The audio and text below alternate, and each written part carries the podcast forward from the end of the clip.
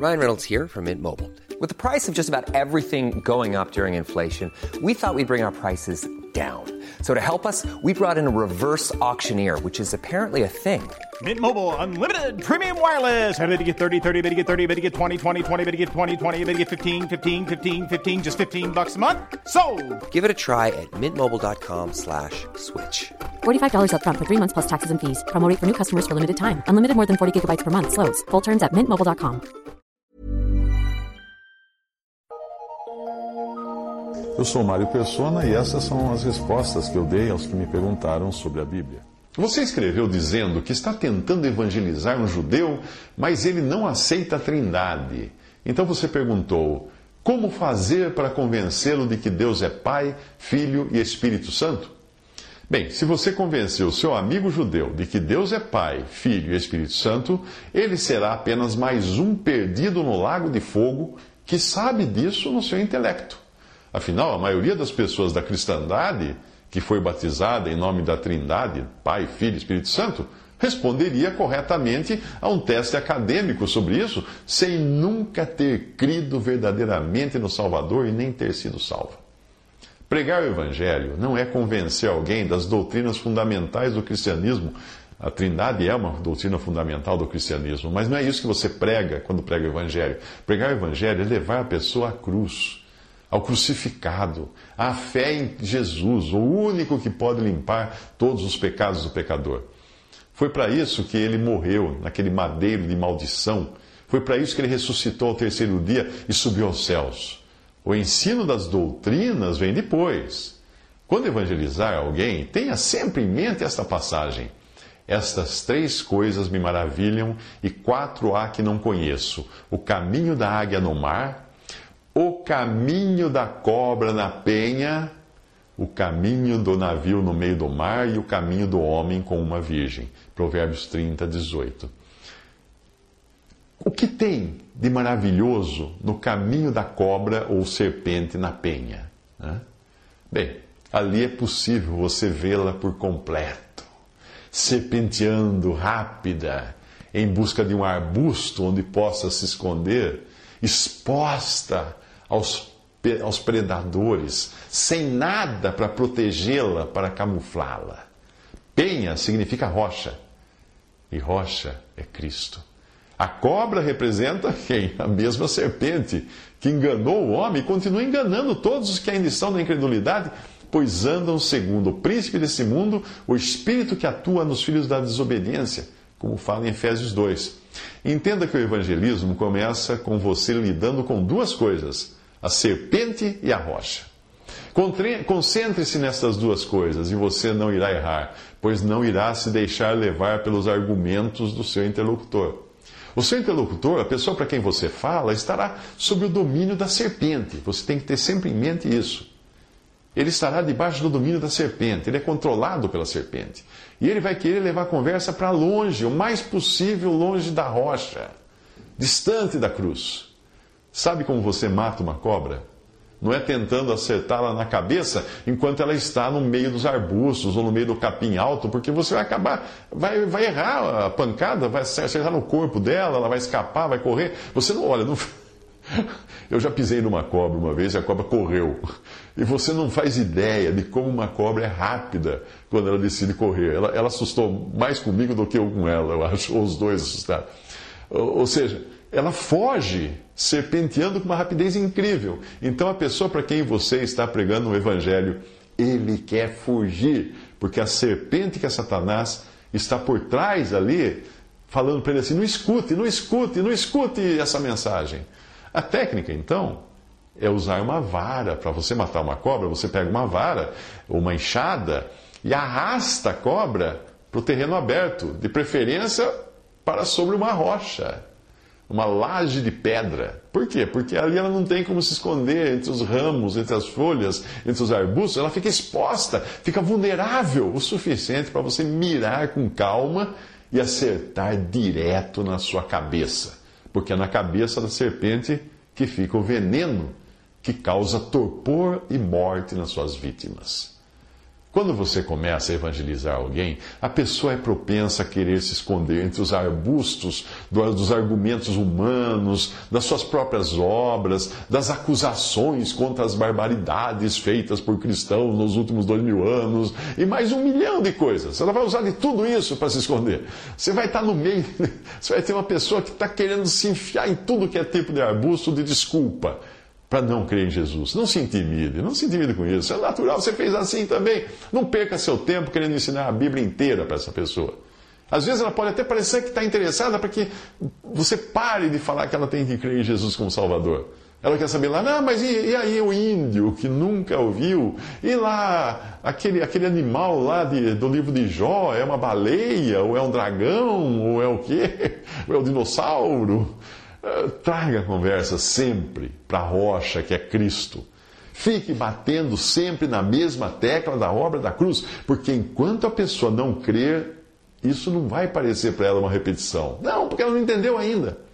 Aos coríntios, que eram gregos, que gostavam de perder tempo filosofando, Paulo deixou muito claro que a mensagem que ele levou a eles foi simples e direta. Ele disse: Também vos notifico, irmãos, o evangelho que já vos tenho anunciado, o qual também recebestes e no qual também permaneceis, pelo qual também sois salvos se o retiverdes, tal como vou-lo tenho anunciado. Ou seja, sem mistura. Se não é que cresces em vão. Porque, primeiramente, vos entreguei o que também recebi: que Cristo morreu por nossos pecados, segundo as Escrituras e que foi sepultado e que ressuscitou ao terceiro dia, segundo as Escrituras. 1 Coríntios 15, de 1 a 4. Uma vez eu estava evangelizando uma jovem, eu perguntei para onde ela iria se morresse naquele momento. Ela respondeu que não sabia, como a maioria das pessoas responde que não sabe, mas que ela procurava viver uma vida honesta, não fazer mal a ninguém, etc, etc, etc. Então preguei o evangelho a ela, deixando claro que a salvação é somente pela fé em Cristo e não por boas obras. E crendo nele, ela poderia então ter a certeza da vida eterna, ter certeza de onde ela iria se morresse naquele exato momento. Aí então eu perguntei: Você entendeu? Ela respondeu: Ah, agora entendi, agora entendi. Então eu perguntei de novo se ela tinha certeza de que iria para o céu. Aí ela respondeu que sim. Ah, não, agora eu tenho certeza. Depois que você explicou, ah, agora eu tenho certeza. Aí eu perguntei: Em que você se baseia para ter essa certeza? E ela respondeu: Ah, eu procuro fazer o melhor que eu posso, eu não faço mal para ninguém, eu procuro não prejudicar as pessoas, etc, etc, etc. Aí eu comecei de novo, repetindo tudo. A mensagem da cruz, a morte e ressurreição de Jesus, necessidade de crer nele para ser salvo. Fiz a mesma pergunta, ela respondeu do mesmo jeito. Tentei outra vez, o resultado foi igual. Foi igual. A cada vez que eu falava da salvação por graça, ela não percebia que eu estava repetindo a mesma coisa, ela respondia a mesma coisa. Ela respondia de uma salvação que ela achava que era por mudança de conduta. Portanto, não se preocupe em ficar martelando o mesmo prego, batendo na mesma tecla, batendo em, em, em espada fria, em, em bigorna fria, porque enquanto ela não crer, aquilo vai entrar por um ouvido e sair pelo outro. Não vai entender. Era isso que acontecia com os religiosos judeus, para os quais Jesus parecia estar falando sânscrito, quando mostrava a eles o caminho da salvação. Ele, ele, Jesus disse: O Pai que me enviou, ele mesmo testificou de mim. Vocês nunca, vós nunca ouvistes a sua voz, nem vistes o seu parecer, e a sua palavra não permanece em vós, porque naquele que ele enviou, não credes vós. Examinais as Escrituras, porque vós cuidais ter nelas a vida eterna, e são elas que de mim testificam. Examinais as Escrituras, e não quereis vir a mim para terdes vida. Porque se vós cresceis em Moisés, crereis em mim porque de mim escreveu ele. Mas se não credes nos seus escritos, como crereis nas minhas palavras? Mas já vos disse que também vós me vistes e contudo não credes. Mas porque vos digo a verdade, não me credes? Quem dentre vós que me convence de pecado? E se vos digo a verdade, por que não me credes? Quem é de Deus escuta as palavras de Deus, por isso vós não as escutais, porque não sois de Deus. Já vos tenho dito, e não o credes. As obras que eu faço em nome de meu Pai, essas testificam de mim. Mas vós não credes, porque não, são, não sois das minhas ovelhas, como já vos tenho dito. As minhas ovelhas ouvem a minha voz. Essa aqui é uma passagem, eu fiz um, um, mesclado aqui de João 5, 37 ao 40, João 40, também versículos 46 a 47, João 6, 36, João 8, 45 a 47 e João 10, 25 a 27. A fórmula para evangelizar é apresentar sempre Cristo e a obra dele completa na cruz, a sua morte e ressurreição, e não esperar que o seu interlocutor faça um curso da Bíblia. Não é isso, você não vai dar um curso de Bíblia para ele, ele é incrédulo. Você ele só vai entender a Bíblia quando ele se converter. Quando os judeus questionaram o cego que tinha sido curado, inclusive acusando Jesus de ser pecador, a resposta do cego curado foi, já diz tudo. Ele diz assim: Olha, se é pecador, eu não sei. Uma coisa eu sei, é que havendo eu sido cego, agora vejo. João 9, 25.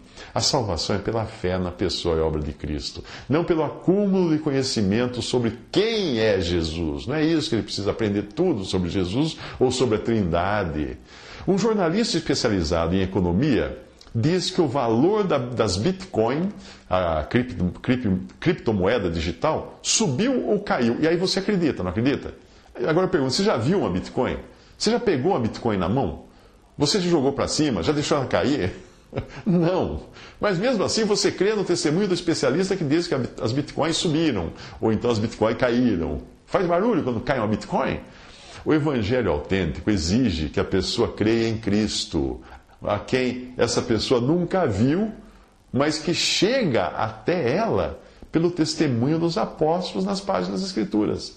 Nós cremos nos jornalistas, vamos chamar assim, de dois mil anos atrás, que, que viram tudo aquilo, receberam uma revelação de Deus para escrever e hoje contam o que, quem era Jesus. O apóstolo João escreveu assim: o que era desde o princípio, o que ouvimos, o que vimos com os nossos olhos, o que temos contemplado, e as nossas mãos tocaram da palavra da vida, porque a vida foi manifestada, nós a vimos e testificamos dela e vos anunciamos a vida eterna que estava com o Pai e nos foi manifestada. O que vimos e ouvimos, isso vos anunciamos. 1 João de 1, de 1 a 3. Então, o testemunho dos apóstolos é o jornal, vamos dizer assim, o, que, que dá testemunho da verdade.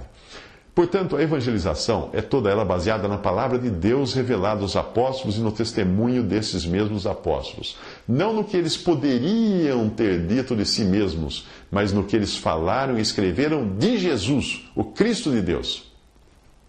E nunca perca de vista que o poder para a conversão do pecador não estará na sua oratória, no seu testemunho de vida, nas técnicas de persuasão que você usar, nada disso, nenhuma técnica, nenhuma coisa de, de nada. O testemunho está na palavra de Deus. É por isso que você deve citar a palavra de Deus continuamente, mesmo sem precisar. Não precisa citar livro, capítulo, versículo em que está, está aquela uh, citação, e nem, nem, mudar a voz para tentar falar como fala, falava João Ferreira de Almeida há 500 anos atrás. Não é, não é isso que você tem que fazer. Você consegue mencionar os versículos colocando na linguagem sua. Nós temos o costume de dizer a um incrédulo que nunca teve contato com a Bíblia ou com a terminologia cristã, coisas do tipo: a palavra diz em 1 Coríntios. Mas uma pessoa pouco informada não vai entender o que significa essa tal palavra. Que palavra que é essa que diz? E ele vai achar que Coríntios é time de futebol. Fale simplesmente do jeito que você sempre fala, de forma clara, para a pessoa entender. Chega para ele e fala assim: Cara, Veja que maravilha, meu, o que Deus prometeu, cara. Ele disse que quem ouve a palavra dele e crê em Jesus, e crê em, Deus que enviou a Jesus, tem a vida eterna, não passará pelo juízo, mas passou da morte para a vida. Ele disse isso porque Deus amou tanto, mas tanto, tanto, tanto as pessoas desse mundo que entregou o seu próprio filho para ser morto, para que todo que crê nele não seja condenado, mas tenha a vida eterna. Isso mesmo, Deus não enviou seu filho ao mundo para julgar o mundo, pelo menos não dessa vez, mas para salvar. E isso porque quem crê nele não é condenado, mas quem não crê já está condenado, porque não crê no nome do unigênito Filho de Deus. Que tal você crer nisso agora?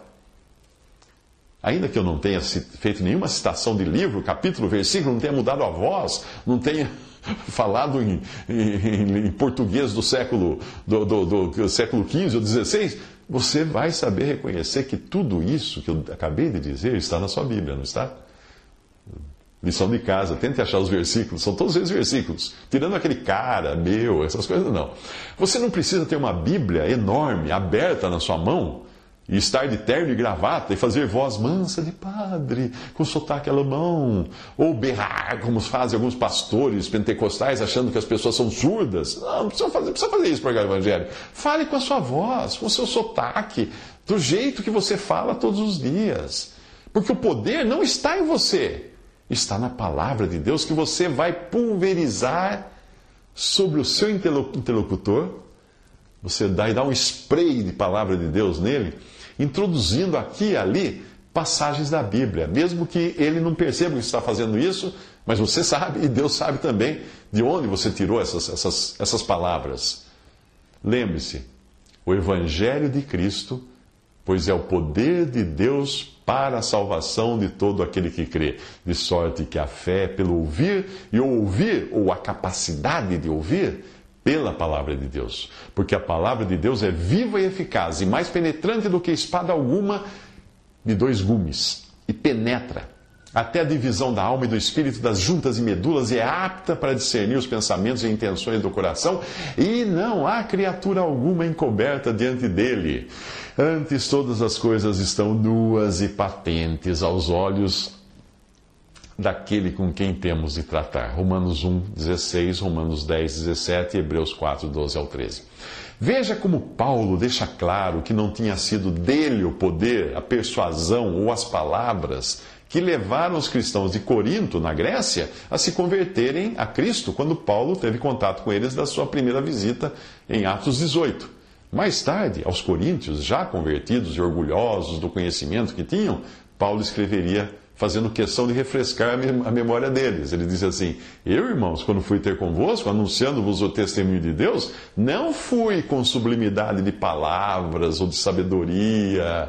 Os coríntios adoravam uma sabedoria humana porque nada me propus saber entre vós, senão a Jesus Cristo e este crucificado. E eu estive convosco em fraqueza, e em temor, e em grande tremor. A minha palavra e a minha pregação não consistiram em palavras persuasivas de sabedoria humana, mas em demonstração de espírito e de poder, para que a vossa fé não se apoiasse em sabedoria dos homens, mas no poder de Deus. 1 Coríntios 2, de 1 a 5. Mais uma coisinha. Quando alguém para quem você pregou o Evangelho se converter, não saia por aí se gabando do peixe que pegou e nem faça uma marca na coronha da sua espingarda evangelística e nem cole um adesivo na lateral do seu avião de guerra evangelístico, como fazem pescadores, caçadores e soldados para se gabar das suas, das suas vítimas, das suas conquistas. A mensagem do evangelho é cumulativa. É. E a pessoa pode ter escutado lá atrás, quando era criança, de uma mãe, de uma tia, de uma avó, de uma professora da escola dominical. Depois, muito tempo depois, ela recebeu um folheto na rua. Tudo isso regado a orações de sua mãe, de sua tia, de sua avó, de sua professora da escola dominical. Depois ela leu um folheto, depois ela entrou numa página na internet, leu alguma coisa. Ela deu pouca atenção a tudo isso que ela teve contato ao longo de uma vida vida inteira, mas a pulga ficou lá, adormecida atrás da orelha dessa pessoa. Então vieram algum, mais alguns inputs de diferentes pessoas e situações, até você ter pingado a gota d'água. Mas até ali o copo já estava quase cheio, meu amigo. Não se gabe de achar que foi você o grande herói da conversão de alguém. Não, não, não, não, não. Pois quem é Paulo? Ele próprio escreve né, na sua carta. E quem é Apolo, senão ministros pelos quais crestes e conforme o que o Senhor deu a cada um? Eu plantei, Apolo regou, mas Deus deu o crescimento. Por isso, nem o que planta é alguma coisa, nem o que rega, mas Deus que dá o crescimento. 1 Coríntios 3, de 5 a 7. Agora, voltando à sua dúvida de como evangelizar o seu amigo judeu, eu viajei, não, depois da sua pergunta, mas eu acho que tudo isso é importante. Uh, o cordeiro sacrificado é, assim, o melhor ponto de partida para se pregar a um judeu. Mais até do que a um pagão que precisará antes saber que Deus existe, que quem é um cordeiro, porque havia um sacrifício de cordeiro no passado. Mas o judeu já sabe tudo isso, ele tem tudo isso na sua bagagem intelectual religiosa relacionada ao cordeiro e aos sacrifícios que apontavam para o Eis o Cordeiro de Deus, que foi uma única frase que João Batista precisou dizer para perder dois de seus próprios discípulos para Jesus. André, um deles, também só precisou dizer ao seu irmão Simão, outro judeu, a seguinte frase: Achamos o Messias, que traduzido é o Cristo. Pronto, pronto. Simão não precisou de outra coisa. Está em João 1, 35 a 41. Eles, que tinham sido criados no judaísmo, já tinham todas as peças do quebra-cabeça na memória para completar o quadro, algo que um gentil ou um pagão não teria. Essas frases que atingiram o coração de André e de Simão foram peças que faltavam num tabuleiro que já estava quase completo, porque eles tinham todo o conhecimento de tudo que se falava a respeito de Cristo no Antigo Testamento. Algo que um gentil, um pagão, não teria. Antigamente eu costumava comprar e distribuir um folheto da Sociedade Brasileira de Folhetos, ou Imprensa Bíblica, talvez, eu não me lembro bem. Uh, esse folheto tinha por título Onde está o sangue? E no folheto, um judeu anônimo e convertido a Cristo contava a sua história de angústia e ansiedade. Eu nunca mais vi esse folheto, eu acredito que nem seja mais publicado em português, por isso eu vou traduzir o texto do original em inglês. Onde está o sangue? É o título. E aí esse judeu dá o testemunho. Nasci na Terra Santa há quase 70 anos. Quando criança aprendi a ler, a ler a lei, os salmos e os profetas. Frequentei a sinagoga e aprendi hebraico dos rabinos. No começo acreditei no que me disseram, que a, que a nossa era a verdadeira e única religião. Mas à medida que crescia e estudava a lei mais atentamente, fiquei impressionado com o lugar que o sangue tinha em todas as cerimônias delineadas ali. E eu estava igualmente impressionado pela ausência absoluta disso nas tradições do judaísmo moderno. Eu costumo ler Êxodo 12, Levítico 16 ao 17 e os capítulos deste último livro, em especial, me fizeram tremer enquanto eu pensava no grande dia da expiação e no lugar que o sangue ocupava. Dia e noite, um verso tocaria meus ouvidos: É o sangue que faz expiação pela alma. Levítico 17, 11. Eu sabia que tinha transgredido a lei, eu precisava de expiação. Ano após ano, naquele dia, eu batia em meu peito quando confessava minha necessidade, mas era preciso sangue, e não havia sangue. Em minha angústia, finalmente abri meu coração para um rabino culto e respeitado. Ele me disse que Deus estava bravo com o seu povo. Jerusalém estava nas mãos dos gentios. O templo fora destruído e uma mesquita muçulmana construída no seu lugar. O único lugar na terra em que ousaríamos derramar o sangue do sacrifício, de acordo com Deuteronômio 12 e Levítico 17, fora profanado. E nossa nação espalhou-se. Era por isso que não havia sangue. Deus mesmo havia fechado o caminho para realizar o serviço solene do grande dia da expiação. Agora, devíamos recorrer ao Talmud e descansar nas instruções e confiar na misericórdia de Deus e nos méritos dos patriarcas. Eu tentei ficar satisfeito, mas não consegui. Algo parecia dizer que a lei continuava inalterada, mesmo que o nosso templo tivesse sido destruído. Nada além de sangue poderia expiar a alma. Não nos atreveríamos a derramar sangue por expiação, a não ser no lugar escolhido pelo Senhor. Teríamos nós ficado sem qualquer expiação ação, este pensamento me encheu de horror. Em minha angústia, consultei muitos outros rabinos e eu só tinha a grande pergunta: onde posso encontrar o sangue da expiação? Um ancião judeu disse: durante a semana da Páscoa, os meus irmãos judeus, uh, vocês, meus irmãos judeus, terão afastado todo o fermento de suas casas. Vocês comerão o motzá, bolacha sem fermento, e o cordeiro assado. Vocês irão assistir aos cultos na sinagoga e realizar o ritual e as instruções do Talmud. Mas vocês esquecem, meus irmãos, que vocês têm tudo menos o que Jeová exigiu em primeiro lugar. Ele não disse quando vejo o fermento guardado, ou quando vejo vocês comerem o motzá, ou o cordeiro, ou irem à sinagoga, mas a palavra dele foi: quando eu vi o sangue, passarei por vocês, em Êxodo 12, 13. Ah, meus irmãos, vocês não podem substituir nada por isso. Vocês devem ter sangue, sangue, sangue. Sangue é uma palavra terrível para quem reverencia o Talmud e ainda não tem o sacrifício. O Talmud fala constantemente sobre o sangue, mas o sangue está faltando no judaísmo de hoje. Uma noite eu estava caminhando por uma das ruas estreitas da cidade quando vi um, um, sinal anunciando uma reunião para judeus. A curiosidade me fez entrar e tão logo me sentei, ouvi um homem dizer: O sangue de Jesus Cristo, seu Filho, nos purifica de todo o pecado. 1 João 1,7. Foi minha primeira introdução ao cristianismo, mas eu escutei sem fôlego quando o homem que falava explicou como Deus havia declarado que sem derramamento de sangue não há remissão em Hebreus 9, 22, mas que Deus havia dado seu Filho unigênito, o Cordeiro de Deus para morrer, e todos os que confiam no seu sangue são perdoados de todas as suas iniquidades. Aquele era o Messias de Isaías 53, aquele era o, o sofredor do Salmo 22. Ah, meus irmãos, finalmente achei o sangue da expiação. Confiei, confiei nisso e agora eu adoro ler o Novo Testamento e como todas as sombras da lei se cumprem em Jesus. O seu sangue foi derramado pelos pecadores. Ele satisfez a Deus e é o único meio de salvação de judeus ou gentios. Isso foi traduzido de Where is the blood? Ou onde está o sangue? Pregue para o seu amigo sobre o sangue. Visite respondi.com.br. Visite 3minutos.net.